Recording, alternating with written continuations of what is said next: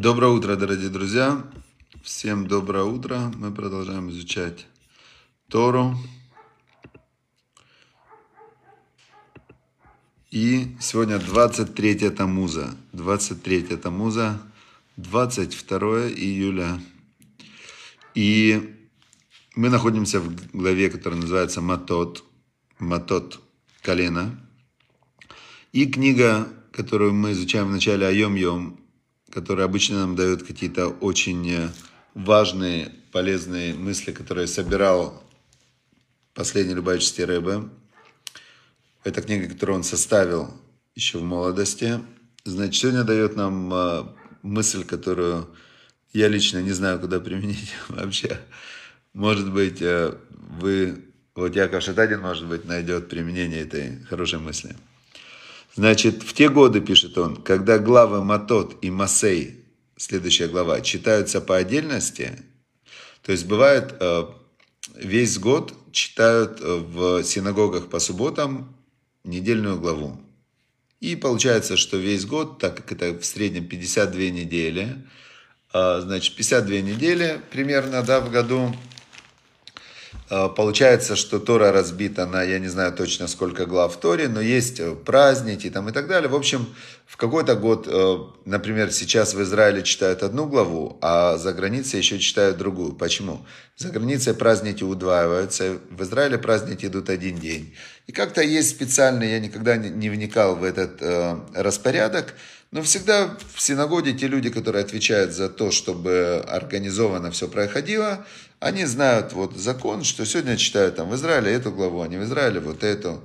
В какой-то год читают две главы, соединяют вместе маленькие главы в какой-то шаббат. В какой-то год э, их по отдельности читают, потому что год на год не приходится. Бывает год 12 месяцев, бывает год 13 месяцев. То есть целая система, такая, знаете, огромная система, в которую я лично никогда не вникал. Я прихожу в синагогу, мне говорят, что читать, я читаю. Теперь, Рэбе говорит, те годы, когда главы Матот и Масей читаются по отдельности, в молитве Минха в субботу, а также в последующие понедельник и четверг, второй отрывок, на чтение которого вызывают левита, заканчивается словами о последнем переходе евреев по пустыне. Вот, э, значит, для меня, например, ну, наверняка для Рэбе эта информация, она вызывала у него совершенно а, невероятные какие-то, а, как сказать, прозрения, понимания, потому что иначе он бы не ставил эту информацию в эту книгу. Это, это не такая какая-то секретная информация, которая, которая вот... То есть, но очевидно, он в этой информации, он видел то, чего я вообще не вижу. То есть я, она мне никак не открывается. Это знаете, как, а, как есть четыре уровня Торы. Пшат, простой смысл. Простой смысл, все понятно. Каждое слово понятно по отдельности, и даже в предложениях они тоже понятны. Но есть смысл, который называется ремес, намек. Это более глубокий уровень. Когда тебе открываются, открываются какие-то... Знаете, как э, разговаривают, э, там, например, муж с женой. И он ей говорит, да, снова мы поедем в Ростов. Она такая на него смотрит, да уж, в Ростов мы поедем. Ну, человек снаружи, который слыш, слушает, он думает, ну, в Ростов они поедут, да, все понятно. Он говорит, в Ростов мы поедем. Она говорит, да уж, поедем мы в Ростов. А они вдвоем, они вспоминают поездку в Ростов, которая у них в той поездке, там, например, машина сломалась, там э, еще что-то у них произошло. И для них слово Ростов – это намек, значит, на, на совершенно, ремес, на совершенно конкретный набор событий, который для любого слушателя, который понимает слова «поедем в Ростов», э, он вообще скрыт, просто скрыт. Теперь есть третий уровень, называется драж. Драж – это расшифровка. Расшифровка – это то, что зашифровано. Возьмем тот же пример.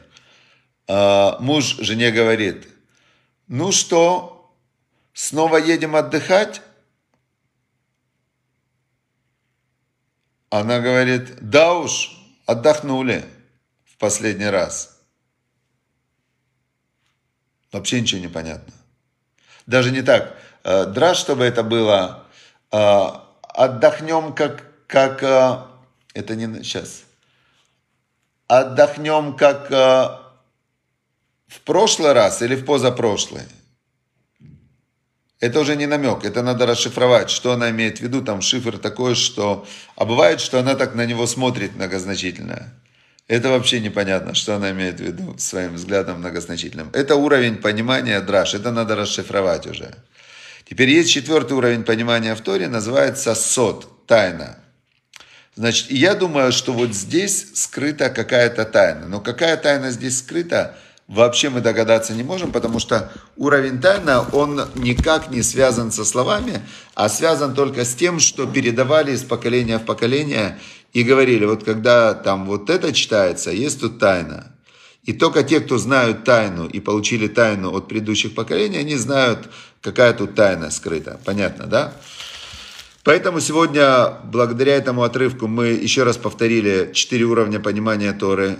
А произносится это четыре уровня понимания Торы пардес. Пардес это рай, да, райский сад. Пардес, парадайс. Парадайс. Значит, пшат – это простой смысл. Р – это ремес, это намек. А, Д – это драж, это расшифровка. И пардес – С – это сот, тайна. Вместе это пардес, вместе это растисат. И тот, кто понимает, изучил всю Тору и понимает все, что скрыто за каждым, за каждым предложением, за каждой буквой Торы, тот попадает сразу в растисат. Для него все открыты, все тайны мироздания. Он просто живет в, совершенно в другой реальности. Он так смотрит, и все у него как такой рентген. Он видит насквозь, сквозь этот мир, видит Всевышнего, Ему открыты все вообще тайны, что было, что будет. Это, конечно, то, к чему можно прийти только изучая Тору. Но здесь 20 минут с утра на Ваикре мало. Это как бы не получится, да, нельзя сказать, что... А ты Тору учишь? Да, как ты учишь Тору? Ну, 20 минут с утра на Ваикре. Не, это так не работает. На Ваикре мы только учим о Торе, мы чуть-чуть ознакомливаемся с ней. Но если кто хочет учить Тору, видите, внизу Внизу есть Ваикра, закрепленное сообщение. Скачивайте эту книжечку, читайте ее, учите 22 буквы алфавита ивритского, начинайте читать на иврите. Э, и дальше, дальше, дальше, оп, вам открылись все тайны мироздания. Дальше, вторая книга «Обретение неба на земле». Она нам э, дает, э, давайте вот посмотрим, какую идею. Значит, написано так, высшая молитва, молитва ребенка – вы молитесь какой-то возвышенной концепции, бесконечного света или сущности бытия. Да? Взрослый человек, когда он молится, он должен понимать вообще, а кому он молится. Вот человек идет в синагогу молиться, например, да, и он, значит, идет в синагогу молиться, и он, значит, э, как-то должен себе определиться, а кто такой Бог? Бог, Творец мироздания, Создатель, бесконечный. То есть у него есть какие-то, он пытается словами описать неописуемое. А, но человек не может, не, не понимая, что он делает, делать. А ребенок? А ребенок, у него нет никакой концепции. Для него существует просто Бог. Бог, вот он чувствует, что есть, есть Создатель, есть Творец, есть тот, кто его слышит, управляет миром, тот, кто в нем, тот, с кем он постоянно взаимодействует. Очень были хорошие такие мысли в предыдущих, э, в предыдущих отрывках обретения неба на земле когда есть в мире только я и Бог, и в твоем мире есть только ты и Бог. А весь остальной мир со всеми людьми, со всеми событиями и так далее, это способ Бога с тобой разговаривать. А твои действия – это способ твой разговаривать с Богом. То есть все остальное, все это э, такой антураж. И вот когда человек это понимает, он попадает в одну реальность. Значит, э, так вот, у ребенка нет никакой концепции, а существует просто он и Бог. Утром, когда вы открываете глаза, вы новорожденное дитя. Тогда и, тогда и там вы встречаетесь с Богом лицом к лицу. Но как только вы пробудились, начинает работать ваш мозг. Старайтесь сохранить ребенка в душе. Такая книга. Такой сегодня отрывок. Старайтесь сохранить ребенка в душе. Я вам скажу, что вот тут я с автором не очень согласен этой книге, потому что во сне человеку уже снятся сны, во сне у меня сегодня такие сны снились, что совершенно вообще не детские сны, я вам скажу. Очень не детские сны, которые, которые вообще вот... Я поэтому и не согласен, потому что я помню, что мне сегодня снилось. И я думаю, что и проснулся это я не как ребенок вообще после этих снов. А они еще у меня в голове были. То есть совершенно такие были, ну, очень взрослые сны. И, значит, что, что можно по этому поводу сказать? но стараться сохранить ребенка в душе нужно. А, и он и так живет в каждом из нас, живет маленький ребенок, а, который, который сквозь вот эти вот какие-то правила нагромождения и так далее, пытается взаимодействовать все равно с Богом. Да? Все равно каждому нужно... Вот помните, когда Бог сотворил женщину для мужчины, он, когда его увидел, он говорит, плохо человеку быть одному. То есть Бог его пожалел и говорит ему, что ж ты вот все время-то один да один, да? И, ну хотя, опять же, человек изначально должен был быть с Богом, если бы он был один, вот не было бы у него женщины, да, он бы что? Не было бы вот этой второй половины, с кем он все время взаимодействует. Он был бы тогда все время только с Богом. Есть я, есть Бог, и нет кого ждать ничего. То есть только есть я, Бог, и как бы Шлома Амелах об этом сказал так. Он сказал в Экклезиасте так, что Бог ас, Ашем Аса Адам Яшар, Бог сделал человека прямым. В Эма Бикшу Хижбанот Рабим. А когда он их сделал э, двоих, у них началось очень много хижбанот, э, много разных расчетов. То есть получается так, если человек живет один, то он разговаривает все время с собой, с Богом, но остальные люди, они особо не... То есть он понимает, что у него нет с ними такой близкой связи, да, очень близкой. Но когда у человека появляется муж, жена, они сходятся в одно целое, и тут начинается такая путаница вообще, кто, где, кому, должен, не должен, помогал, не помогал, сделал, не делал. Начинается просто то, что Санта-Барбара. А те люди, которые, одна у него была связь, потом они разошлись, вторая связь, Дети от первого, дети от второго брака. Третья связь, четвертая связь. Вообще путаница такая у человека тогда в голове невероятная. Санта-Барбара это называется, да, сериал такой. Он попадает в сериал Санта-Барбара, потому что все его очень сильно волнует, его сильно цепляет. Дети, жена, ну то есть эти все отношения идут в связи на каком-то духовном уровне. Теперь, ладно, с этим мы разобрались тоже. С этим мы разобрались тоже. И мы сейчас переходим к недельной главе. К недельной главе. Недельная глава Матот, это колено. И как раз победили медианитян, добычу разделили и подходят к земле Израиля. И дальше нам рассказывается в сегодняшнем отрывке «У Микне Рав Ая Ливней Рувен, у Ливней Гад, Отцум Мод». Значит, стада большие были, многочисленные стада были у сынов, э, у колена Реувена и у колена Гада. Это два из 12 колен, и у них было очень много скота. Отцу Моот. То есть, с одной стороны, это хорошо, когда у человека много имущества, и э, это приятно. То есть, люди работают, накапливают. Я вот э, очень сейчас, э, ну, интересная такая ситуация, что миллиардеры, которые копили миллиарды, они копили. Можете себе представить, миллиард – это тысяча миллионов. Вот человек заработал тысячу миллионов. И дальше что? Он еще второй миллиард зарабатывает, потом третий, потом четвертый, ну и так далее, и так далее. Он продолжает накапливать эти миллиарды. Вот у него есть миллиарды, а кому-то кушать нечего. У кого-то миллиарды, а кому-то там, э, ну, просто страхи, там живут в проголодь, в бедности, там есть детские дома, дома престарелых, но совершенно люди живут иногда в жутких условиях. И вот сейчас те люди, которые накапливали миллиарды, а, которыми там, ну, они были как властители мира, всего 2800 миллиардеров в мире. Сейчас, например, многие миллиардеры, у них арестовали их миллиарды. И вот они сейчас э, подают в суд и говорят, как так, почему арестовали наши миллиарды? Мы же вроде честно заработали, перевезли деньги в Лондон, в, как бы все во всем мире были признаны. А тут вдруг у нас арестовали миллиарды? Говорят, да, арестовали, все, нет у вас теперь ваших миллиардов. И мы видим здесь, что вот этот вопрос с имуществом, мудрецы когда-то сказали в перте вот, что марбе не хасим, марбе даага. Умножаешь имущество, умножаешь заботу. И Шлома Амелах, он говорил, что э, моток, по-моему, он использовал слово, сладок э, сон э, рабочего, да, много или мало он э, покушал. Даже если он мало покушал, много покушал, но он хорошо спит в, и сытость богатого не дает ему уснуть. Почему? Потому что у него очень много дел, он волнуется, там волнуется, здесь волнуется, там бизнес, здесь бизнес, тут деньги не вернули, там деньги не вернули, тут налоговая, тут э, короче, вот не может он спать, у него очень много забот. И тут вот пришли как раз э, сыновья Рувена и сыновья Гада, да, два колена, и говорят, у нас много скота. И вот мы сейчас уже подходим к земле Израиля. Они победили тогда двух царей, э, которые были у них на пути, вышли на них войной, Ок и Сихон. И, значит, победили медианитян. И что? И они говорят Шломамел, э, этому Мушарабейну, э, дай нам эту землю, она очень хорошая земля для стад. Вот мы еще не зашли в Израиль, но тут хорошая земля уже, все, мы уже победили. Дай нам эту землю.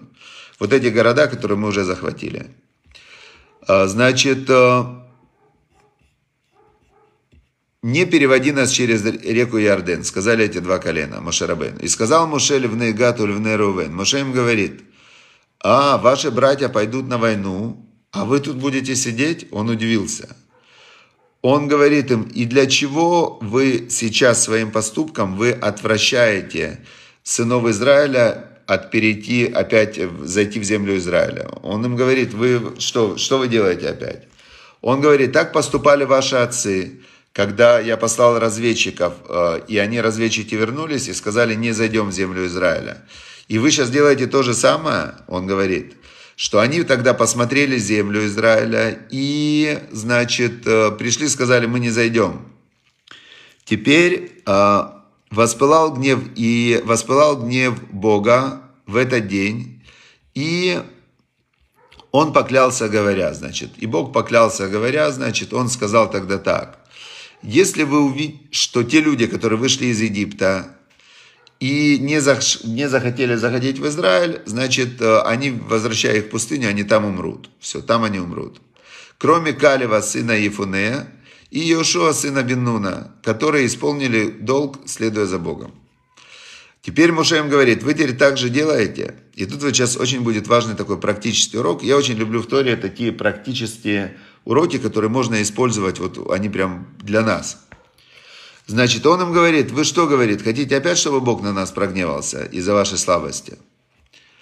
А, они ему подходят к Маширабейну и говорят, не-не, ни в коем случае. Мы хотим построить загоны для скота и города для наших детей. И После этого мы выйдем передовыми отрядами, мы пойдем перед вообще всеми остальными, и пока мы не приведем их на место, мы не вернемся к своим детям и к своим городам. Так они сказали. Значит, не вступим мы во владение землей,